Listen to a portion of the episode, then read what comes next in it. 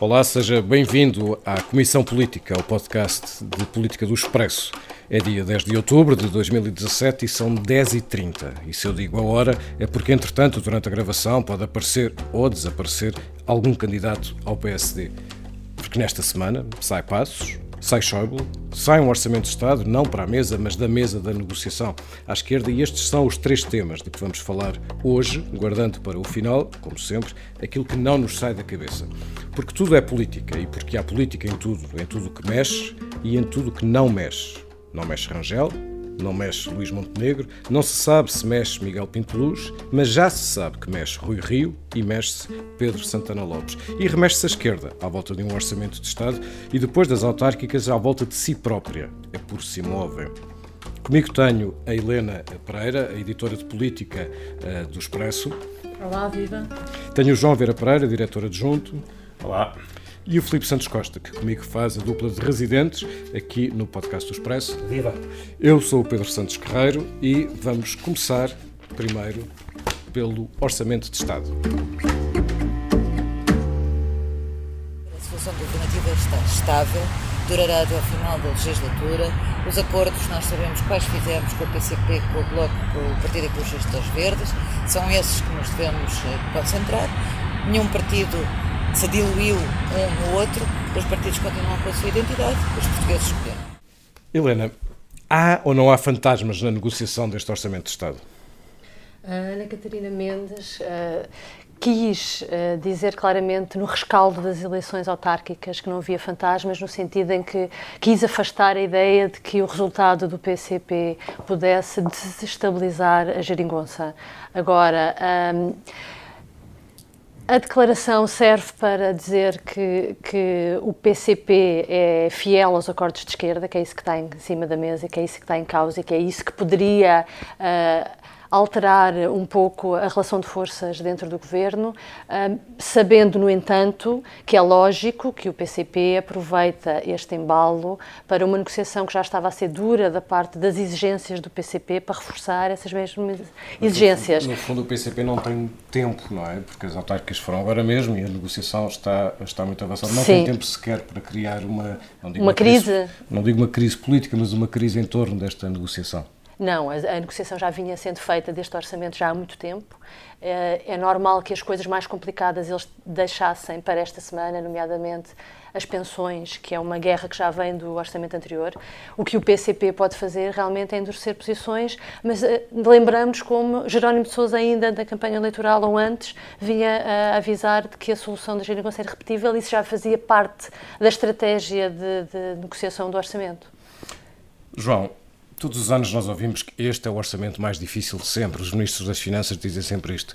Este orçamento é muito difícil? Uh, não, eu não acho que seja um orçamento difícil. Acho que vai ser um orçamento tecnicamente muito fácil. Basta lembrar que nós tínhamos um objetivo do déficit para este ano de 1,5%. Devemos ficar abaixo desse valor. O Governo deve ficar abaixo desse valor. Para o ano tem um, um objetivo de 1%.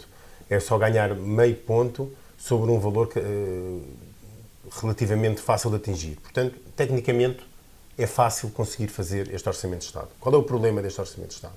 É que, politicamente, está a tornar-se um bocadinho mais difícil daquilo que o Governo achava.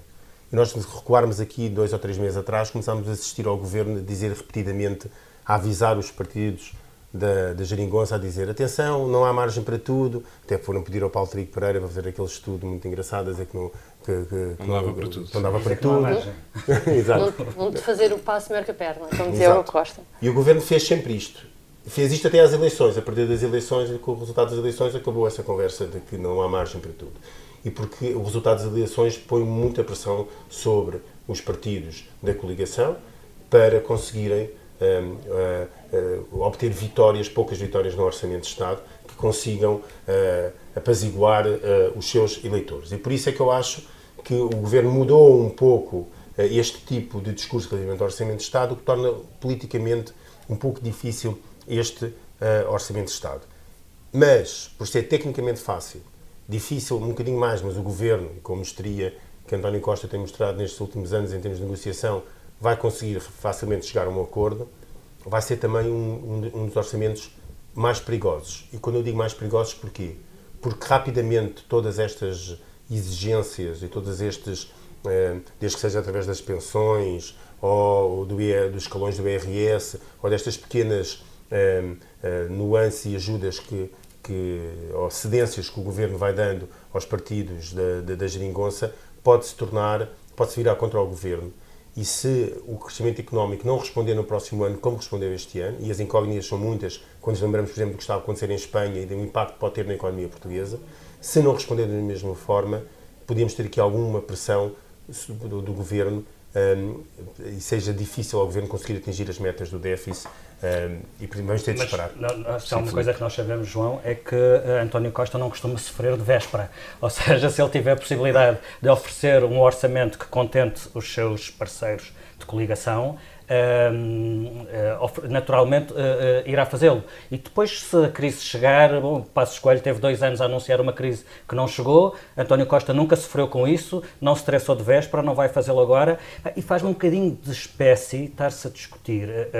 eu percebo que o resultado da, da, das autárquicas deixou o PCP num, numa posição bastante fragilizada, bastante difícil e talvez quase insustentável, porque o coloca naquele dilema de não estar a recolher ganhos eleitorais de participar nesta solução de governo, mas também não poder romper esta solução de governo. Mas repara, aquilo que se sabe sobre o orçamento é que é um orçamento bastante simpático. É um orçamento a que se pode chamar, sem grande exagero, de eleitoralista e ainda, e ainda não é o orçamento do ano eleitoral. Descongelamento das progressões de carreiras, pensões a subir acima da inflação no caso das pensões mais baixas, novos escalões de IRS beneficiando os rendimentos mais baixos, subida do patamar de isenção do IRS, ou seja, por que carga d'água a que o PCP e o Bloco haveriam de dificultar a aprovação de um orçamento que tem boas notícias?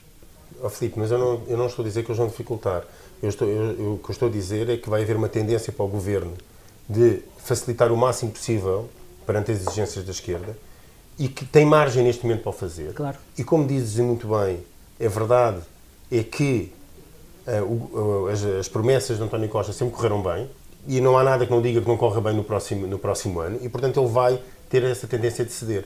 As, as pensões iam aumentar 5 euros, agora já vão aumentar 10 os colões de IRS não iam avançar, afinal já vão avançar. Não há razão nenhuma avançar. para haver uma crise e, política e com a aprovação havia... deste orçamento, absolutamente nenhuma. Atenção, Filipe, o próprio Expresso escrevia que não havia dinheiro para as progressões, nós fizemos uma manchete com isso, e estava completamente correta, que não havia dinheiro para as progressões e não há dinheiro para as progressões na carreira para o próximo ano. Mas de repente já vai haver progressões. É claro, vão ser faseadas, só é, etc. Não ah, e uma é parte da conta fica para o próximo governo pagar é, também. É, é verdade, mas muita. Não. É um pouco como o IRS, não é? Só havia 200 e afinal ficará na volta dos 400 milhões. E o orçamento pode, eh, pode ser repreendido, enfim, não digo não passar, mas pode, pode ser revisto depois eh, em Bruxelas, porque esquecemos disso, não é? Não é apenas cá que o orçamento tem que ser aprovado.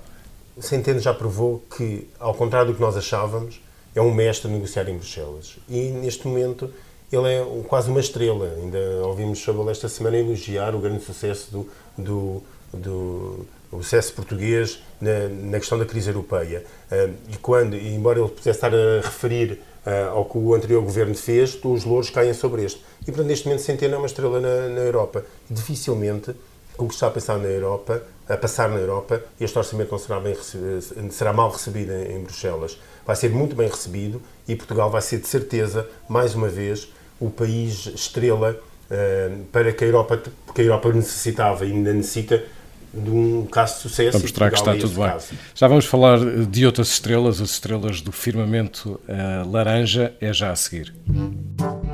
Este podcast é-lhe trazido pelo Expresso, que a partir do próximo sábado oferece aos seus leitores uma coleção de obras essenciais da literatura portuguesa. Alves e Companhia de Essa de Queiroz é a novela escolhida para iniciar esta coleção a 14 de outubro. Não perca este sábado com o Expresso.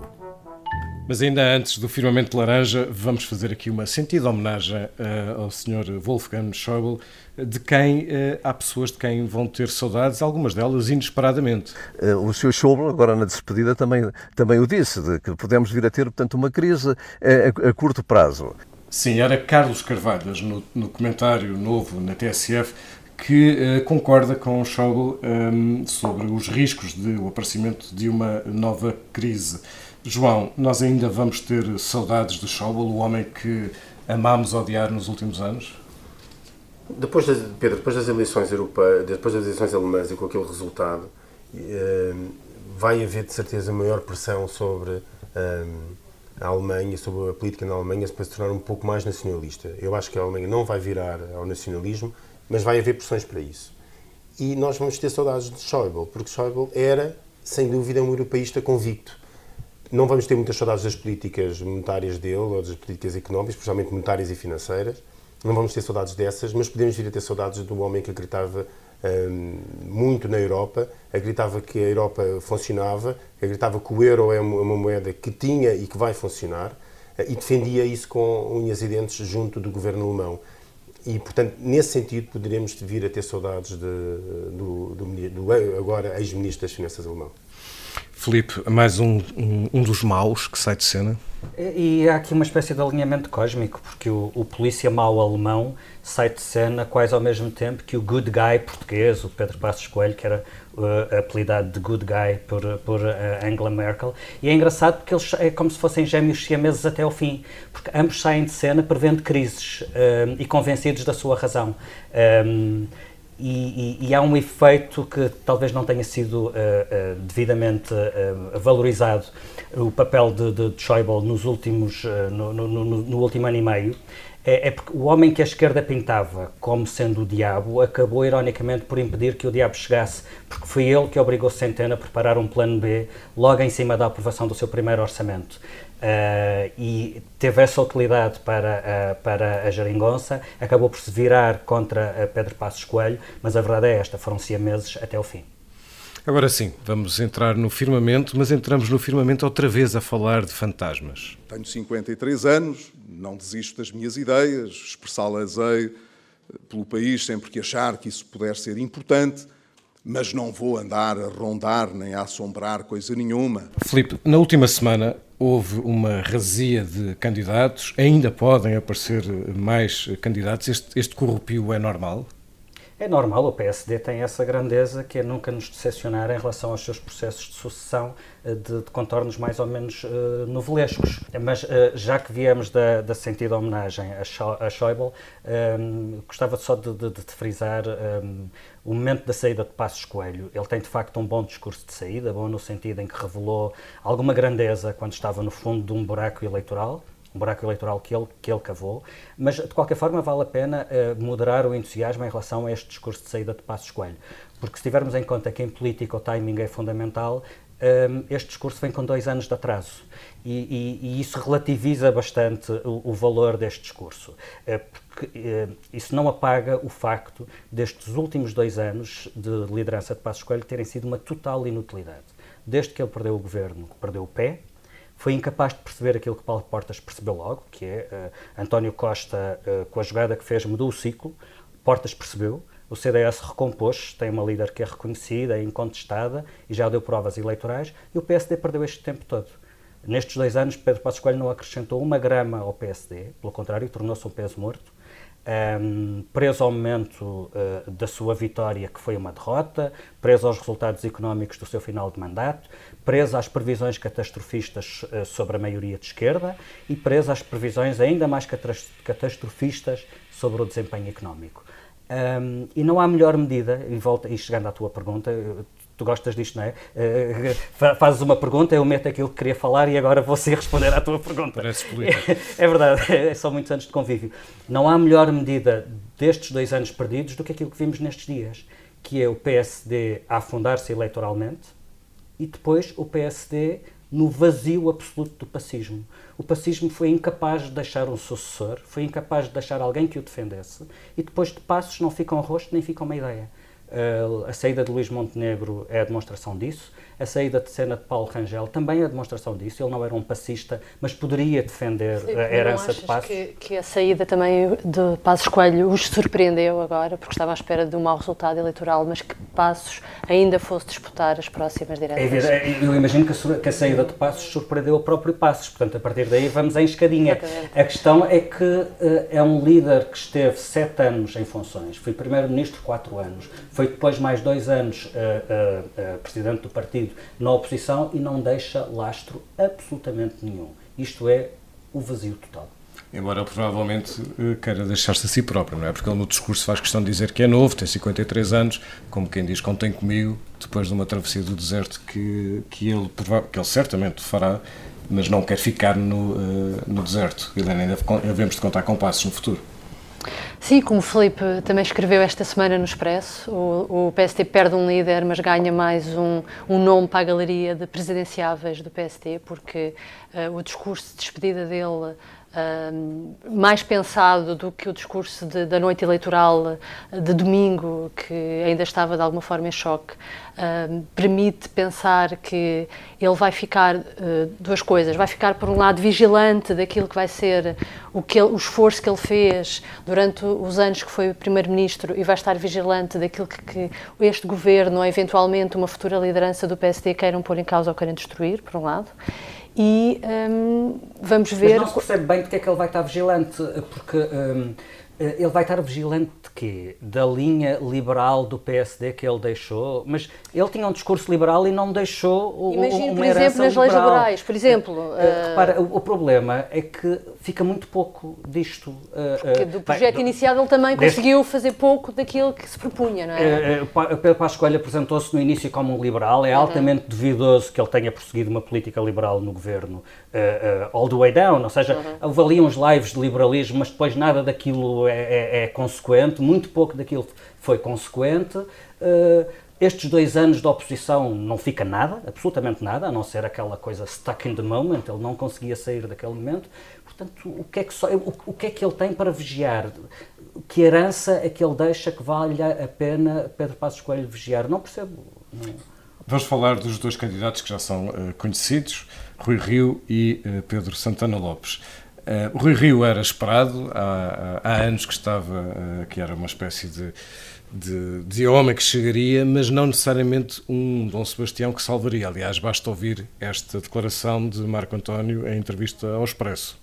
Reconhece a Rui Rio as características para ser um bom líder do PSD? Eu julgo que é sempre difícil, antes das pessoas ocuparem as funções, nós uh, atribuirmos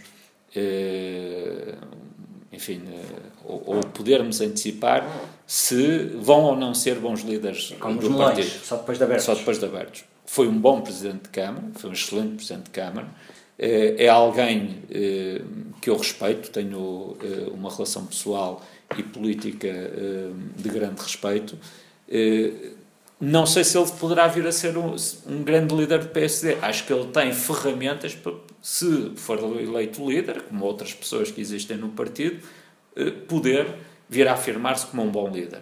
Se vai ser ou não, primeiro, não sei se ele será candidato, tudo indica que sim. Segundo, eh, há um processo eleitoral que os militantes é que terão que escolher. E terceiro, eh, depois de lá chegar, é que nós conseguimos perceber se as pessoas conseguem ou não fazer o seu caminho. Helena, como diz Marco António Costa, é preciso abrir este melão Rio para saber eh, de que é feito ou o que é que já podemos saber do que ele traz para o PSD, ou que ele trará, se ganhar? O que é que nós sabemos de Rui Rio?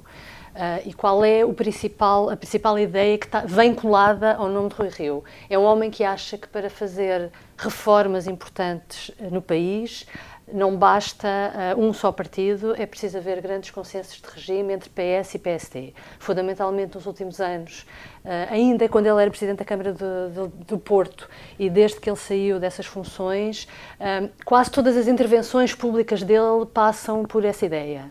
Uh, Ou seja, depois, o homem do Bloco Central, é o rótulo. Tem muito o rótulo do Bloco Central. Depois, uh, esta, esta declaração do, de Marco António Costa foi feita ainda antes de sabermos que Pedro Santana Lopes avançava para a liderança, para a corrida, agora já sabemos. E uh, é engraçado porque nós conhecemos Pedro Santana Lopes, ele já oh. foi líder do PST, já foi primeiro-ministro. É um melão aberto. Portanto, é um melão, exatamente, é um melão aberto, aberto, contra, é verdade. Já está sempre aberto. Contra sempre um melão fechado, é verdade.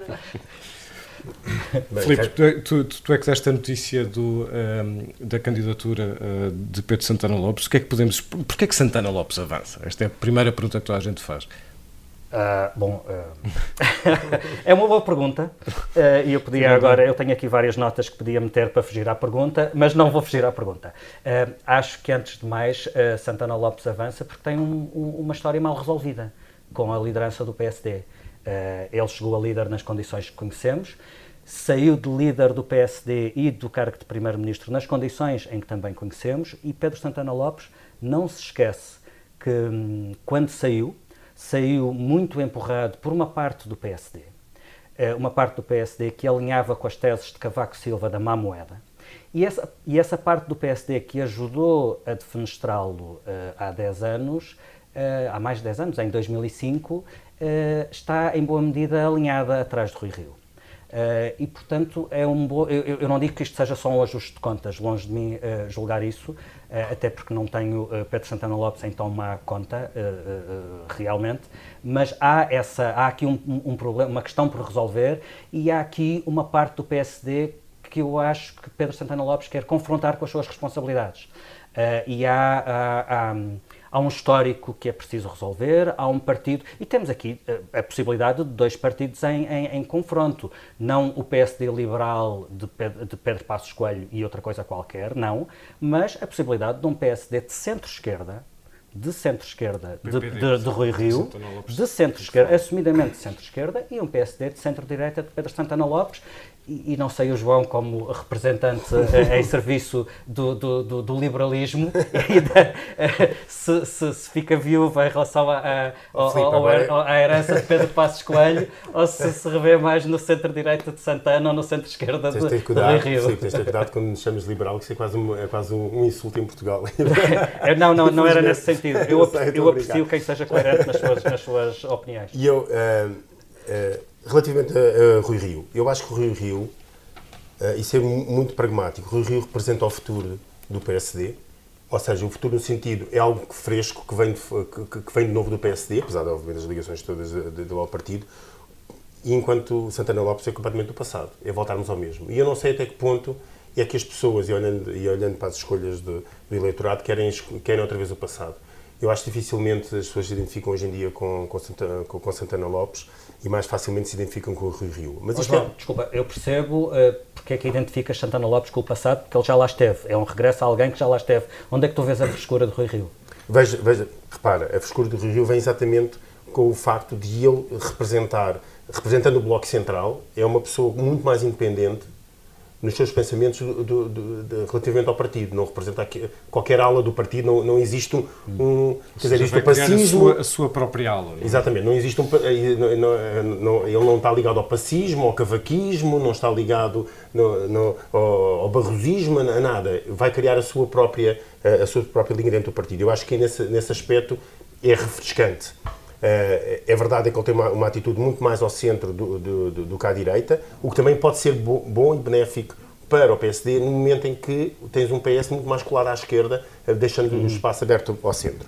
Eu só queria dizer uma coisa relativamente a, a, a Passos Coelho, só para rematar esse ponto. Eu concordo contigo, Filipe, quando dizes que o Passos Coelho, o discurso vem dois anos atrasado, ele devia ser demitido no dia em que o governo caiu.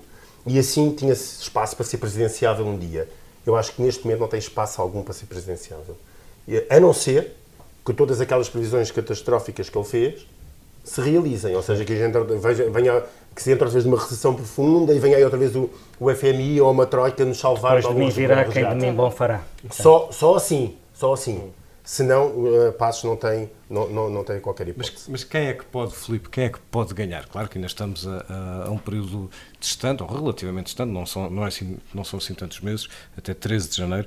Um, não podemos adivinhar ainda, mas, mas há uma contagem de espingardas, há um alinhamento dentro das distritais até, até às diretas. Quem é que pode quem é que tem condições para ganhar? Estamos numa como, como dizes, falta, falta, falta bastante tempo, estamos no início da corrida a, a contagem possível agora uh, parece-me que dá uma, uma, vantagem clara, bastante clara a Rui Rio, uh, porque estava no, no, no, terreno há mais tempo, porque apesar de se apresentar como alguém, e esse é o seu histórico, é, é bagagem é, que ele traz, como alguém que nunca pactuou com o caciquismo e o aparelhismo partidário, não hesita neste momento em fazê-lo, e tem alguns detentores importantes de sacos de votos do PSD a, a, trabalhar a seu favor, o, que não é assim tão surpreendente se tivermos em conta, por exemplo, que Manuela Ferreira Leite, eh, que sempre deu lições de moral a, a quem lhe pede e a quem não lhe pede, eh, teve como grande esteio dentro do partido alguém eh, bastante conhecido como uh, uh, um dos grandes caciques, que era António Preto. Portanto, há aqui esta, há aqui esta ambivalência, esta, há, é, há aqui esta conjugação entre a virtude e o vício, uh, mas a verdade é que Rui Rio tem muito trabalho feito no aparelho do partido,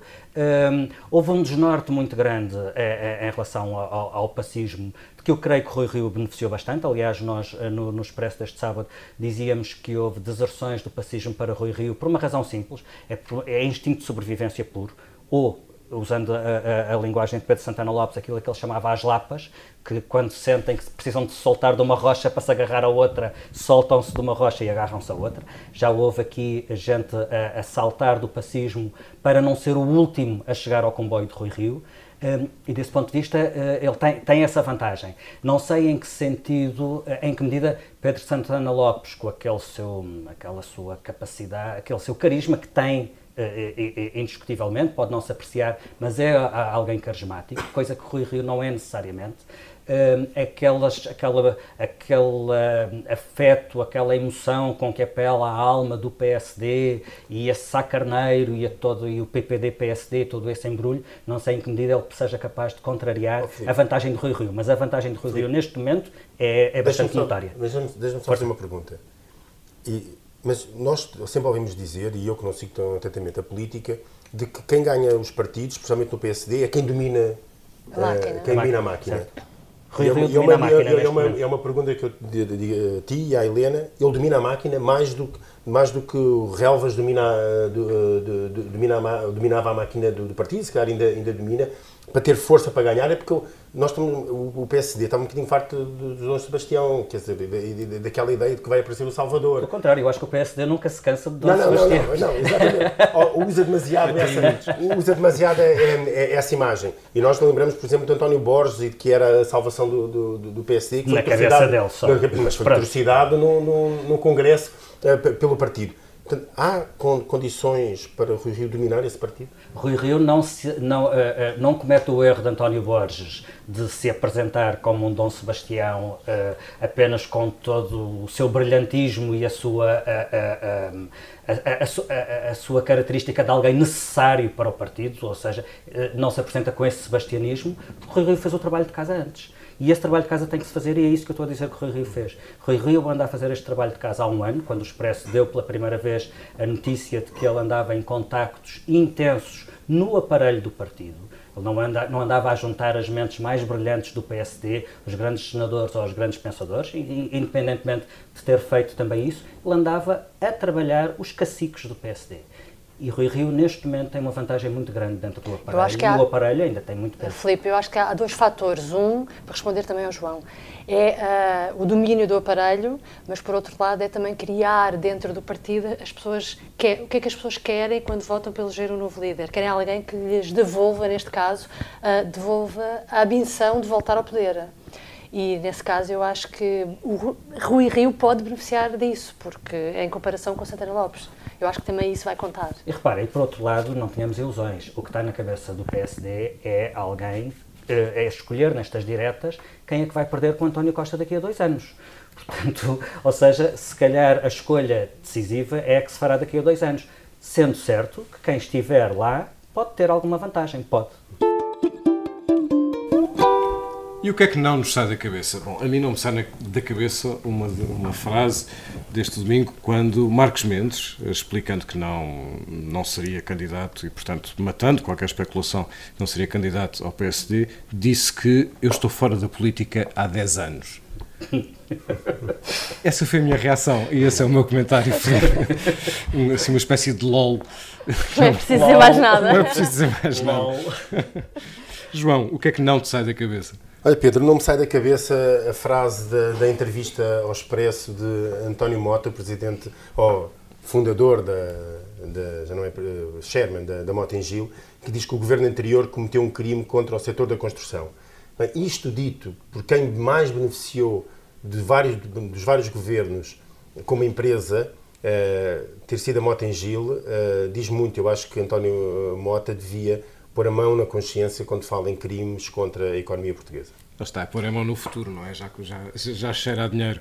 Filipe, O que é que não te sai da cabeça? Olha, estranhamente não me sai da cabeça o novo livro de José Sócrates, que ainda não li, quero muito ler. Tem um título muito promissor, O Mal que Deploramos, até porque não há em Portugal eh, tanta tradição de autobiografias de políticos. E neste caso, com um título tão certeiro como este. Uh, pronto, ok, estamos todos a brincar, não é uma autobiografia. O título era ótimo para uma autobiografia ou para o relato dos seis anos de governo de José Sócrates. Uh, mas não é nada disso. O novo livro do engenheiro Sócrates é sobre drones um, e eu quero salientar que quando digo o novo livro do engenheiro Sócrates, eu estou a fazer aspas com os dedos. Primeiro porque eu disse engenheiro Sócrates, e como se sabe, o engenheiro, no caso dele, é uma força de expressão, e continuo a fazer aspas com os dedos, e dizer o novo livro dele também pode ser um manifesto exagero. A minha dúvida é quem é que quer ler um livro sobre drones? E quem é que quer ler um livro sobre drones que tem o nome de José Sócrates na capa, mas ninguém sabe quem é que o escreveu? Mas talvez como outro livro anterior, suba aos tops da FNAC. Helena, o que é que não te sai da cabeça? O que não me sai da cabeça é isto. Acontece até que eu não votei porque estava no casamento de um familiar muito próximo na Escócia. Bom, Bom uh, sim, isto parece que... um bocadinho letra de Vitor Espadinha, assim, para uma uh, música. Sim, quer acontece, dizer, uh, acontece. Achei completamente, o que é que eu ia dizer? Achei completamente infeliz um, um, Faz um, LOL um presidente da Sim, um LOL, mas não, vou falar a sério, por acaso, porque acho, acho, acho que foi infeliz uma pessoa que já foi Primeiro-Ministro e foi Presidente da República, uh, fazer esta declaração que ninguém lhe perguntou, no fundo, pediram-lhe um comentário ao resultado das eleições autárquicas e ele responde que não, não, não é um político não ativo e, portanto, não tem que responder, não tem que comentar, e depois aproveita para fazer esta declaração pública que eu não percebo, uh, chocou-me um pouco, ainda por cima numa altura em que um, toda a gente sabe que a abstenção é altíssima, baixou ligeiramente e o atual Presidente da República aproveitou no discurso do 5 de outubro até para fazer uma espécie de elogio ao povo português por ter voltado a ir às urnas contrariando uma tendência. Pronto, e depois temos um ex-presidente a dar este exemplo. Já tínhamos saudades. Ou não? Não. Ou não? não sei. Não. Nós estamos à espera que ele explique aquele negócio da SLN, por exemplo. Acontece que não se lembra. Bom, não sei se deste político alguém terá muitas saudades. Uh, nós voltamos na próxima semana. Este episódio tem a edição multimédia da Joana Beleza e o grafismo do Tiago uh, Pereira Santos. Uh, voltamos, sim, na próxima semana e talvez, quem sabe, com saudades já de R. Schagel.